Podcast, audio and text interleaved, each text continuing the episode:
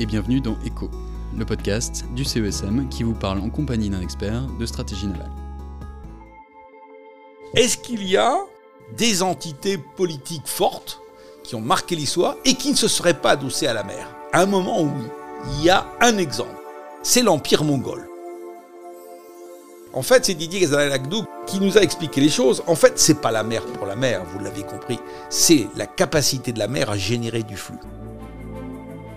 En fait, dans l'Empire mongol, il y a eu des voltas de chameaux, des caravanes de chameaux, comme il y a eu des voltas de navires.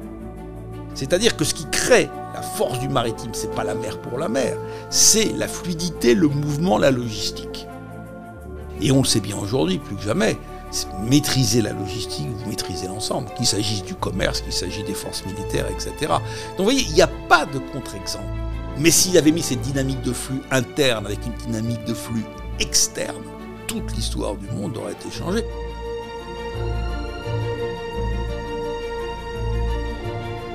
Vous savez de quand date la première bataille navale documentée de l'histoire? 1191 avant Jésus-Christ. En 1191 avant Jésus-Christ, les Égyptiens ont repoussé des envahisseurs venus du nord. Alors ils ont fait ça pour protéger leurs terres, mais aussi ils ont fait ça car ils en avaient les moyens. Ils avaient élaboré une flotte pour se défendre de leurs ennemis. Tout ça pour dire qu'en 1191 avant Jésus-Christ, l'Égypte antique avait déjà compris la dépendance entre les frontières terrestres et maritimes.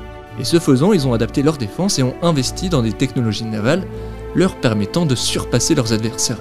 De fait, à partir de quel moment l'espace maritime est-il devenu un enjeu de souveraineté sur les mers?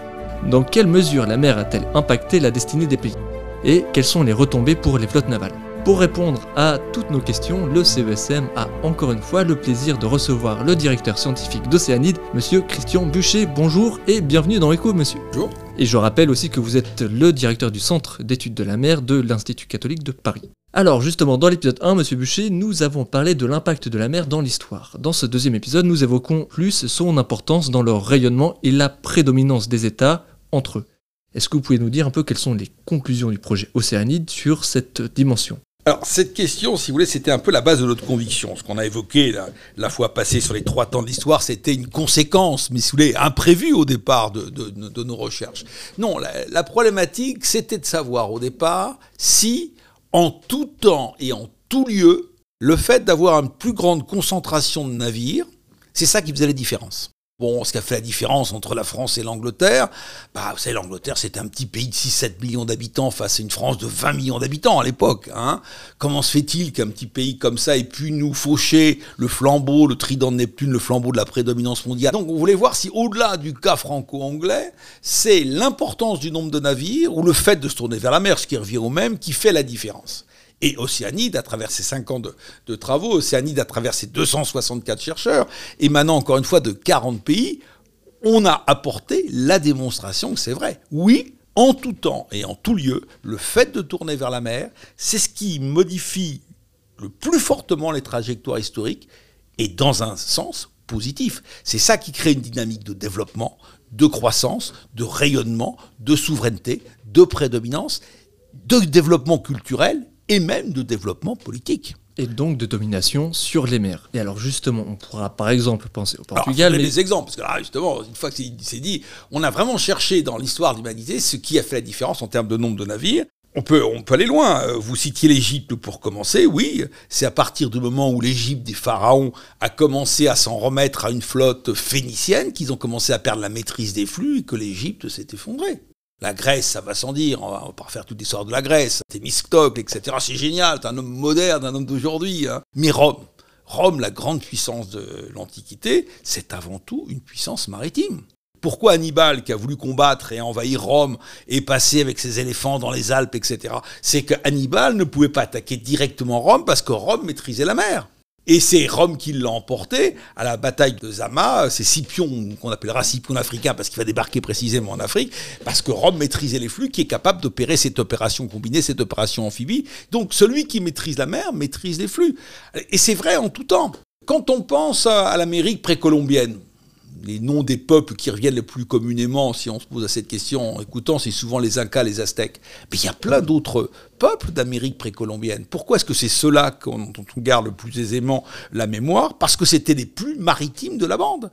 Ils ont dominé les autres parce que, par le biais du commerce des obsidiennes, ils étaient dans une fluidité, une attractivité maritime. Et donc, on s'est rendu compte qu'en Afrique, à certains moments, vous avez des pays, des entités, parce qu'on s'intéressait, c'est pas pays par pays, la notion de pays peut-être une notion récente, mais en tous les cas, on s'est rendu compte que en Afrique, a des moments, vous avez des entités africaines qui sont tournées vers la mer, ça correspond à leurs hautes heures. Donc, on voit que quand vous tournez vers la mer, vous vous tournez vers une dynamique de flux, d'échange, de commerce, de richesse, de développement. Et justement, pour aller dans votre sens, on a pu aussi constater que la mer a influé la destinée même des pays. C'est-à-dire que vous citiez l'Angleterre avec 6 millions d'habitants contre la France, mais il y a aussi un pays qui doit principalement son rayonnement et sa domination grâce à la mer, et je pense par exemple au Portugal. Oh, bah oui, qu'est-ce que serait le Portugal sans la mer? N'existerait pas. Alors en même temps, ils ont tellement donné à la mer que quelque part le Portugal a un peu perdu sa population. La question, parce que scientifiquement, vous allez me dire, bah oui, le fait de se tourner vers la mer, ça crée toujours la puissance, on va bien ramasser quelques poissons, quelques coquillages. Non, non, on s'est posé la question, parce que c'est une démarche scientifique, hein, c'est une démonstration, c'est une conviction qui est devenue une démonstration. Est-ce qu'il y a des entités politiques fortes qui ont marqué l'histoire et qui ne se seraient pas adossées à la mer À un moment, oui il y a un exemple. C'est l'empire mongol, qui n'est pas un empire secondaire, qui a duré plus, était plus que séculaire, et c'est pas du tout adossé à la mer. C'est pas lui qui était à la base de sa Russie. Donc vous allez me dire, c'est des contre-exemples. On s'est posé la question. En fait, c'est Didier Gazanagdo qui nous a un peu, qui avait travaillé un peu sur la fluidité, les postes du caravansérail, effectivement, de, de l'Empire ottoman, qui nous a expliqué les choses. En fait, c'est pas la mer pour la mer, vous l'avez compris. C'est la capacité de la mer à générer du flux. En fait, dans l'Empire mongol, une drôle de bestiole qui s'appelle le chameau de Bakhtian, qui est un chameau qui peut porter jusqu'à 200 voire même 250 kilos sur sa bosse et qui est capable de pas boire pendant 2-3 jours. Et ça arrive pas à tout le monde. Il y a eu des voltas de chameaux, des caravanes de chameaux, comme il y a eu des voltas de navires. C'est-à-dire que ce qui crée la force du maritime, c'est pas la mer pour la mer, c'est la fluidité, le mouvement, la logistique. Et on le sait bien aujourd'hui, plus que jamais maîtriser la logistique, vous maîtrisez l'ensemble, qu'il s'agisse du commerce, qu'il s'agisse des forces militaires, etc. Donc vous voyez, il n'y a pas de contre-exemple. Et effectivement, ce que vous dites, c'est qu'en fait, paradoxalement, l'empire mongol, qui est un, si ce n'est le plus grand empire que, l'histoire ait, connu, et qui a repris cette dynamique de flux qui est propre au maritime. Mais s'il avait mis cette dynamique de flux interne avec une dynamique de flux externe, toute l'histoire du monde aurait été changée. Et puisque nous sommes sur le thème de toute l'histoire du monde qui aurait été différente, y a un pays dans lequel on a beaucoup travaillé et qui est à la base d'ailleurs du changement de la spécificité d'aujourd'hui, c'est la Chine. La Chine a été quasiment aux abonnés absents de l'histoire pendant 500 ans. Imaginez qu'en 1434, la Chine a interdit la navigation en mer. Pourquoi? Parce que la frontière menacée, pour eux, c'est pas l'Est comme chez nous, c'était le Nord. Bon, ils considéraient qu'ils pouvaient pas à la fois euh, avoir des grandes expéditions maritimes et faire la grande muraille de Chine. Donc ils ont interdit la navigation auturière. Ils ont été jusqu'à s'aborder leur flotte, jusqu'à détruire leurs archives maritimes. Et donc la Chine va être aux abonnés absents. On va l'appeler dorénavant l'Empire du Milieu. Et ils vont se replier complètement. Euh, les flux allant jusqu'à faire un canal à l'intérieur qu'on appelle le canal impérial, qui va provoquer d'ailleurs des milliers de morts à creuser, etc. Et c'est pas comme ça qu'ils vont développer une dynamique de développement. Rappelez-vous, c'est pas si vieux. Il y a un bon péplum américain qui est intéressant. C'est les 55 jours de Pékin. Jusqu'au début du XXe siècle, il y avait des comptoirs occidentaux, japonais, français, allemands, américains, en Chine, à Pékin et ailleurs. Pourquoi? Parce que la Chine n'était pas maritime. La Chine a fait un changement de regard à 180 degrés. Elle qui a interdit la navigation en mer, aujourd'hui, c'est le pays qui investit le plus dans le domaine maritime. On se demande si la part du maritime dans le PIB chinois aujourd'hui ne serait pas de l'ordre de 7 à 8% quand il est de 2,4% au Royaume-Uni, 2,4% en Allemagne et que de 2 au niveau de la France, alors que la France est le premier domaine maritime au monde. Certains disent le deuxième, je préfère dire le premier, et, je pourrais étayer euh, si vous le voulez. Aujourd'hui, ce qui explique le réveil chinois, c'est que la Chine s'est jetée à l'eau. S'est jetée à l'eau, et ce qui m'a vraiment surpris... Et, ce qui va plus loin aussi, c'est qu'il célèbre aussi des navigateurs du 15e siècle, je pense notamment à Chang'e. Ah, ah oui, bah bien sûr. Est-ce qu'on peut faire un aparté dessus sur ce... Alors oui, Zengue, c'est quelqu'un qui a fait euh, 7, peut-être 8, euh, certains disent même 9 expéditions. Alors ce n'était pas Christophe Colomb et 84 bonhommes répartis dans deux caravelles et une caraque. Il y a eu jusqu'à 10 000 personnes. Il y avait le bateau précieux qui avait plus de 1500 personnes. Alors les Chinois insistent beaucoup dessus aujourd'hui parce que euh, euh ils disent c'est pas quelqu'un qui allait mener des opérations militaires, c'était pour faire reconnaître le pavillon chinois. Donc c'est parti, allez, je joue un peu les violons chinois, de cette grande politique de la Chine, pas du tout batailleuse ni guerrière, mais visant à faciliter le commerce international. C'est-à-dire qu'on fait de Zhenghe à travers l'exposition, il y avait vu en Chine il y a quelques années, le précurseur de Xi Jinping à travers ces nouvelles routes de la soie. Mais quand vous disiez la Chine se jette à l'eau, j'ai découvert justement lors d'un des voyages en Chine que créer une entreprise se dit en chinois aujourd'hui se jeter à l'eau de mer. Dites donc, vous voyez qu'on nous a changé, les Chinois. C'est pour ça qu'ils étaient tous abonnés absents pendant 500 ans et qu'aujourd'hui, ils sont à fond dedans. Ils sont à fond dans un nouveau projet de câble, le projet PIS, qui vise à contrebalancer les câbles à fibre optique sous-marin du côté Est, etc. On sait aujourd'hui, je le dis parce que c'est un point essentiel. Il y a quelque chose qui nous fait rentrer aussi dans ce nouveau temps de l'histoire, le troisième temps qu'on évoquait la fois passée, c'est un accord essentiel qui change tout, c'est les accords dits de Montego Bay, qui sont de 82 mais qui s'appliquent depuis 1994, qui créent ce qu'on appelle des ZEE, des zones d'exclusivité économique. Je fais court, tout pays qui est bordé de la mer, à condition qu'il n'y a pas un pays en face, ça va sans dire, à une zone minimale d'exclusivité maritime de 200 000. Euh, donc, si vous voulez calculer le domaine appartenant à un pays, vous prenez un bout de caillou, c'est-à-dire une île, vous faites un périmètre à partir d'un rayon de 372 km, et ça fait de la France le deuxième domaine maritime, tout juste derrière les États-Unis d'Amérique, très loin devant le troisième, puisqu'on a 3 millions de kilomètres carrés de plus sur 11 par rapport à l'Australie. Mais j'aime souvent dire qu'on est le premier domaine maritime. Pourquoi? Parce que le 1, États-Unis, le 3, l'Australie, c'est par la taille de leur métropole. Nous, c'est pas le cas. C'est à 96% par l'outre-mer. Ce qui veut dire que la France, elle est mieux ventilée géographiquement, mieux répartie sur l'ensemble de l'océan mondial que tous les autres. Et ça, ça nous donne un potentiel incroyable. Mais ce potentiel ne s'use que si l'on s'en sert. Pour s'en servir, ça suppose d'avoir une stratégie. Et justement, donc là, on vient encore une fois de prouver que la mer est un enjeu de domination. On l'a vu via la de puissance. De... Pas, pas, pour dominer, parce que tout le monde ne peut pas dominer. Hein, oui, parce que si mais, on se jette à la mer, mais, on va se taper dessus. Mais non, de puissance de, et de domination. De, puissance, puissance et de domination. De rayonnement. Je préfère dire le mot rayonnement. Alors disons le mot rayonnement. Et ça, ça illustre aussi un concept que vous avez développé dans le projet Océanide, qui est donc celui de la thalassocratie. Est-ce que vous pouvez nous dire un peu Qu'est-ce que ça caractérise Et est-ce qu'une grande puissance est nécessairement thalassocratique Toute sauf une. L'exception, c'est celle qu'on a évoquée, c'était l'Empire mongol. Oui. Milité thalassocratique sans mer, sans vaisseau, à travers ses chameaux. Donc, Mais- vous voyez, c'est le flux, ça maîtrise les flux. Alors, une vraie thalassocratie, c'est quoi? Bon, bah, c'est les Grecs, c'est Athènes, etc. C'est une économie solide, qui est solide parce qu'elle s'est adossée au maritime, on va peut-être y venir. Pour être une thalassocratie, il faut des flux, il faut de la richesse.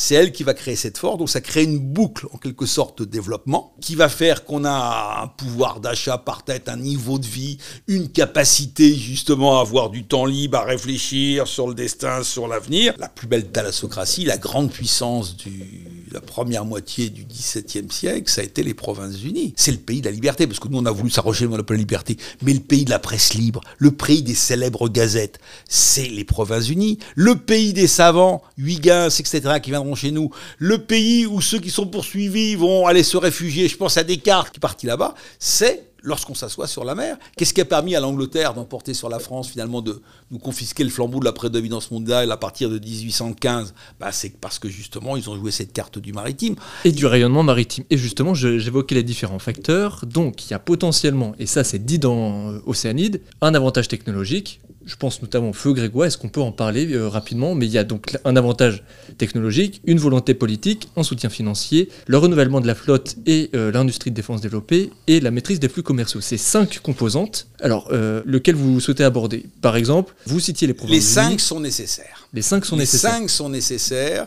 c'est-à-dire que le maritime suppose une détermination. Euh, je dirais, nous avons une formidable histoire maritime en France, grâce aux hommes qui l'ont faite, grâce aux hommes d'État qui y ont cru. Mais nous avons été malheureusement, même si nous avons une très belle histoire maritime, encore une fois, une puissance maritime à éclipse. La première guerre de 100 ans, je dis première guerre de 100 ans parce qu'on ignore en France qu'on a une seconde. La première guerre de 100 ans, c'est la fameuse qu'on connaît le plus. La question qu'on s'est posée, c'est d'ailleurs pourquoi elle a duré 100 ans? C'est quand même long. Hein. Bah, c'est parce que euh, on n'a pas battu les Anglais, là il fallait les toucher. C'est-à-dire, c'était sur leur ligne de communication maritime, sur leur ligne logistique entre l'île britannique et leur territoire sur le continent. Et ce qui illustre un des facteurs de la domination maritime. Et alors, pour bien l'illustrer, il faut montrer ce qui s'est passé. On a fini par s'en rendre compte. Et vous avez un grand Français qui s'appelle Jean de Vienne, qui a eu l'idée à Rouen, qui aurait mieux fait d'ailleurs d'être la capitale de la France, de créer ce qu'on appelle le Clos des Galets, c'est-à-dire de créer un arsenal. Et quand on a eu cette marine, bah, les Anglais sont restés dans leur coquille de l'autre côté de la Manche. Mais, et là c'est pour illustrer ce que vous disiez, les choses allaient mieux, la marine ça coûte un peu cher parce qu'il faut payer, il faut pas qu'il y ait de décalage technologique, tout se tient, puis vu que ça va mieux, il y a moins de contraintes, et donc on abandonne. Et du coup, les Anglais reviennent, et il faudra in fine toute la fougue mystique du Jeanne d'Arc pour en finir. D'où la nécessité d'avoir une domination pour avoir une domination maritime. Il y a eu cinq grands conflits mondiaux qui sont cinq grands conflits quand même très occidentaux. Je vous les, énumère. Premier conflit, première guerre de 100 ans. Seconde guerre de 100 ans, donc celle qui va de l'avant-dernière guerre de Louis XIV, la, la guerre de la Ligue d'Augsbourg qui commence en 1689 et cette seconde guerre de 100 ans s'achève en 1815 au terme des guerres de la Révolution et de l'Empire. Deuxième grande guerre. Troisième grande guerre, première guerre mondiale. Quatrième grande guerre, seconde guerre mondiale et guerre froide. On a étudié ces cinq grands conflits. Si vous prenez ces cinq derniers grands conflits mondiaux, vus dans l'optique bras de fer, terre contre mer, quel est le résultat gagnant? C'est toujours, il n'y a pas d'exception, la mer qui l'emporte. On nous avait souvent dit, oh, s'il y a dans ces grands conflits quand même un conflit où la mer n'a pas joué quand même un grand rôle, est-ce que ça serait quand même pas la, la Première Guerre mondiale? Parce que il n'y a eu qu'une grosse bataille, on s'envoyait des gros pruneaux à travers l'artillerie de marine, c'est la bataille du Jutland, là, en 1915. Juste à partir de Scapa à flot, les Anglais envoyaient leur, leur cuirassé, les Allemands ont sorti, pendant deux jours ils sont canonnés, et puis chacun rentrait dans sa niche après. Oui, non mais d'accord, mais on se rend compte, grâce aux travaux qui ont été menés dans l'Océanide, que la Première Guerre mondiale, même si au Parlement on oubliait de citer les marins dans la reconnaissance de la nation, si vous voulez, tellement qu'on avait considéré que la mer n'avait pas joué un rôle essentiel, on a oublié plusieurs petites choses. D'abord, ça, on le sait, les Américains sont quand même arrivés, et les Britanniques aussi, par voie maritime.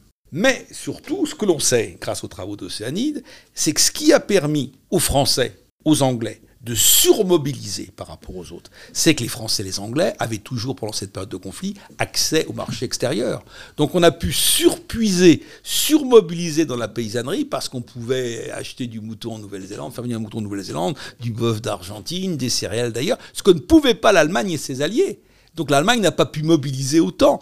Et pour faire le différentiel sur ce niveau-là, là, c'est sans doute une erreur. On a poussé l'allié russe à aller un peu trop loin, sauf que l'allié russe, il n'avait pas accès non plus au marché extérieur. Et avant les premières défaites militaires russes, c'est la famine, c'est ces problèmes d'alimentation qui ont alimenté la révolution russe de 17. Donc on voit bien que c'est la mer par la maîtrise des flux en période de conflit, et ça, la première et la seconde guerre de Cent Ans le montrent bien, qui permet de faire la différence. La guerre froide, bah, la guerre froide, ça a été une guerre sous-marine. À chaque fois, c'est une partie de bras de fer terre contre mer, et c'est toujours la mer qui l'emporte. C'est une démonstration fabuleuse aussi lors de la Seconde Guerre mondiale. Il y a quelqu'un qui n'est pas amiral, mais qui est général, qui dit ça et qui avait une connaissance de l'histoire, et ça aurait été passionnant et ça aurait été exceptionnel de le faire intervenir sur ce thème-là dans l'Océanide. C'est quelqu'un de très connu, il s'appelle le général de Gaulle. C'est le discours du 18 juin, l'appel du 18 juin 1840. Vous connaissez tous le refrain, la France a perdu une bataille mais pas la guerre, sauf que le général, il argumente il dit clairement pourquoi nous allons gagner avec nos alliés. Je le cite de mémoire, dans un couplet, il vous dit parce que nous tenons, parce que nos alliés tiennent la mer. Vous tenez la mer, vous tenez les flux. Ça mettra le temps que ça prendra, mais vous aurez toujours une année de plus, un peu plus de francs, un peu plus d'euros, et vous l'emporterez. Mais le problème aujourd'hui, c'est que c'est ni plus ni moins la stratégie du président chinois Xi Jinping. C'est pas sous l'angle militaire qui menace qui que ce soit, à commencer par les États-Unis. Tous les quatre matins, ils expliquent presque aux États-Unis que jamais ne dépasseront la moitié des porte-avions que les Américains auront toujours. Mais quand la Chine sera vraiment l'épicentre des flux mondiaux, année après année, ils pourront mettre à budget égal, à pourcentage égal, une somme beaucoup plus conséquente dans le budget de la défense, si on ne voit que ça. Faut-il rappeler qu'à quelques années, ils fabriquaient quasiment le tonnage de la marine française en quatre ans? Euh, C'est tout juste si c'est pas trois ans aujourd'hui. Donc on voit maîtriser les flux, vous maîtrisez l'argent. Et ce qui m'amène à un constat qui est très important. Il y a cinq marines. Hein. Il y a une marine militaire, il y a une marine de commerce, il y a une marine scientifique, il y a une marine océanographique et une marine de plaisance. C'est pas mineur une marine de plaisance, que ça peut contribuer aussi à diffuser la, passion de la mer. Et Mais il y a l'importance aussi du mot rayonnement, puisque ce n'est pas uniquement militaire. Il faut insister sur les deux. Et notamment, vous avez un binôme essentiel qui doit être en équation. Et ça, il faut toujours bien le penser, parce que l'histoire le montre. Hein. Si vous n'avez pas une marine militaire en adéquation avec la marine de commerce, ça ne marche pas. Il y a deux exemples. Le cas d'une marine de commerce puissante, en plein développement, c'est la France de Louis XV sans faire de cocorico. On a une puissance qui est en plein développement, qui est en train de rattraper le développement commercial anglais. En partie grâce à un truc que finalement on n'a pas été une faillite, ni un échec, ni une banqueroute, mais un succès, c'est la banqueroute du système de l'eau. Ça a insufflé des liquidités qui a fait exploser notre commerce. Mais vu que le régent et le jeune Louis XV ne veut pas d'ennui avec les Britanniques, il accepte un rapport d'un vaisseau de guerre français contre trois navires de guerre britanniques, et donc les Anglais, quand ils voient que nous sommes en train de dépasser leur commerce, bah, ils font du tir au pigeon ils nous attaquent. On n'a pas les moyens, avec un navire de guerre contre trois navires de guerre anglais, de le protéger.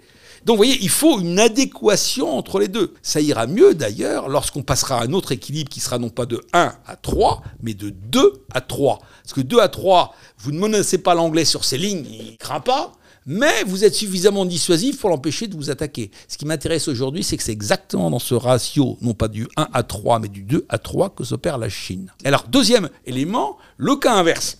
Si vous avez une puissante marine de guerre, impressionnante, mais que vous n'avez pas une marine de commerce qui soutient les flux, qui vous donne des sous, ça ne le fait pas non plus. C'est le cas de l'Union soviétique. Vous avez une marine incroyable. Alors, de sous-marins, il en fallait beaucoup plus, qu'ils n'étaient pas toujours fiables. Hein, bon. Mais globalement, une marine de guerre incroyable. Mais à un moment donné, quand vous n'avez pas l'économie, quand vous n'avez pas les flux qui sont par derrière, les Américains ont fait monter les choses, guerre des étoiles, tout ce que vous voulez, puis surtout, ils avaient augmenté le nombre de navires, et là, vous vous effondrez. Donc, vous voyez la nécessité d'avoir une marine de guerre en adéquation avec une marine de commerce. Donc c'est vraiment cette question des ports aussi qui se pose, sans négliger pour autant une marine océanographique, parce que c'est essentiel.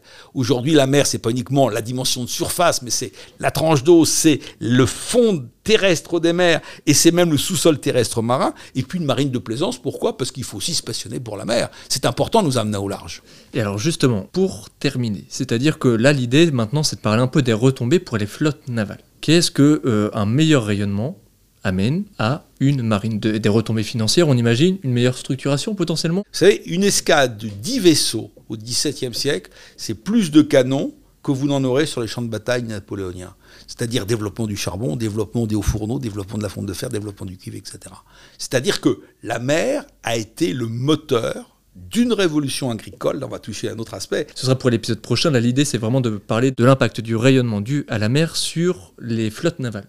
Alors, le Qu'est-ce que ça amène? Ça amène plus de ports concrètement, ça amène une meilleure structuration, ça amène plus d'innovation Ça amène plus d'innovation. Alors attention, parce qu'innovation, il peut y avoir des ruptures technologiques. C'est ça qui est intéressant, justement. Ah oui, il faut faire attention, parce qu'à un moment donné, vous avez le feu grégeois, vous l'évoquiez tout à l'heure, c'est une rupture technologique, mais à un moment donné, c'est dépassé. Il faut toujours être à la pointe de la euh, technologie. Une course à l'armement. Une course, c'est-à-dire, ça suppose un budget constant et continu. Donc des retombées financières et des retombées financières. C'est-à-dire qu'en fait, si vous voulez, c'est un phénomène de, boucle de rétroaction. La mer, c'est ce qui donne la puissance économique, la puissance financière. Mais en même temps, il faut qu'elle continue à alimenter ce secteur maritime pour maintenir cette puissance. Est-ce qu'un pays en voie d'expansion maritime a une flotte navale mieux structurée d'année en année? Pas forcément, pas forcément. Euh, là, ça nous amène à des questions un petit peu compliquées. Ça a été un différentiel. Ça dépend comment vous l'organisez. J'avais beaucoup travaillé sur les questions, ça c'est moins océanine, mais sur les questions de logistique comparée entre la France et l'Angleterre. Euh, L'Angleterre a réussi, si vous voulez, d'année en année, en période de conflit, à nourrir un nombre d'hommes croissant, donc à avitailler un nombre croissant d'hommes à un moindre coût, tandis que la France ne maîtrisait pas ses coûts et est obligé de réduire ses expéditions maritimes. Donc ça suppose d'avoir des mécanismes sur lesquels on peut travailler. En fait, la France en est restée à un système d'État, tandis que l'Angleterre en est passée à un système d'appel d'offres. C'était un système concurrentiel.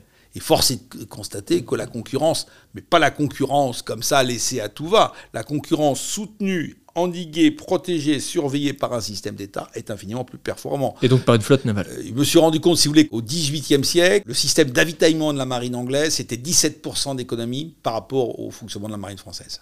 Donc si vous voulez, ces 17%, là aussi, ça se traduit en termes de coûts d'entretien, de machin, de, création de bateaux, etc. En fait, l'Angleterre a eu un système à travers son fonctionnement. D'abord, ce n'était pas un pouvoir politique qui était à la tête, c'était les lords de l'amirauté, présidés par un premier lord de l'amirauté, avec des bureaux spécialisés. Vous avez le Sick and Wounded Board qui vont travailler sur le contenu des rations, qui vont gérer les hôpitaux. Vous avez le Navy Board qui va réfléchir sur la meilleure structure de coque. Vous avez l'Ordnance Board qui va uniquement se spécialiser sur les questions logistiques. C'est-à-dire que vous avez une organisation imparable qui fait qu'ils ont maîtrisé les choses. Ils ont inventé des bâtiments spécialisés, des barges à fond plat dès le XVIIe siècle. Euh, en France, non, c'était pas le cas. Parce que c'était moins une puissance maritime, c'était plus davantage potentiellement Parce que c'était pas un phénomène permanent. Donc du coup, le poids de l'histoire, l'empirisme, le pragmatisme est plus britannique, vous le savez, c'est plus le pays de Locke, nous sommes plus le pays d'écart. Oui, la marine, c'est bien, mais dès que ça va mieux, on baisse un peu, un peu le, le bras. Donc on voit qu'il ne faut pas baisser la garde, il faut le dire très clairement. Les menaces d'aujourd'hui, et à plus forte raison celles de demain, sont des menaces sous-marines. Faut-il rappeler que les marines occidentales ont arraisonné depuis quelques années un certain nombre de sous-marins, attention, de narcotrafiquants? C'est encore plus réaliste que Jules Verne, avec parfois livraison de la drogue avec des torpilles euh, sans détonateur. Le but, c'est pas prévenir non plus toutes les forces de police euh, du littoral.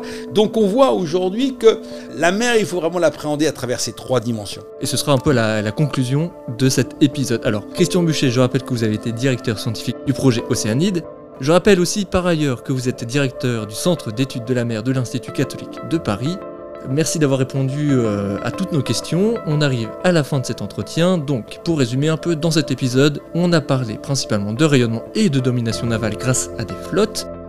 Il reste un dernier aspect qu'on n'a volontairement pas approfondi dans cet épisode, un aspect un peu simple qui nous emmène sur la dernière conclusion du projet Océanide, à savoir donc quelles sont les conséquences d'une domination maritime ou d'un rayonnement, quelle retombée cela a eu sur les puissances maritimes, et donc quelle a-t-il avec les puissances terrestres? Et bien pour avoir toutes les réponses à toutes ces questions, je vous donne rendez-vous dans le troisième épisode de ce hors-série consacré au projet Océanide. Merci Christian Boucher. Puis merci à vous surtout d'avoir écouté Océanide et puis de vous intéresser à l'histoire, parce que l'histoire, c'est pas uniquement se faire plaisir, euh, trouver un îlot, une île à l'abri. Non, l'histoire donne sens à l'avenir et dit en substance qu'il nous faut faire. Océanie, c'est un peu une démonstration qui nous dit ce qu'il convient de faire pour que la France tienne son rang, mais mieux que ça, et un rang supérieur, parce que nous n'oublions pas, que nous sommes le premier domaine maritime au monde, nous nous tournons enfin vers la mer, nous sommes enfin en mesure de faire mentir cette phrase d'Éric Tabarly, alors haut les cœurs Et rendez-vous dans le prochain épisode.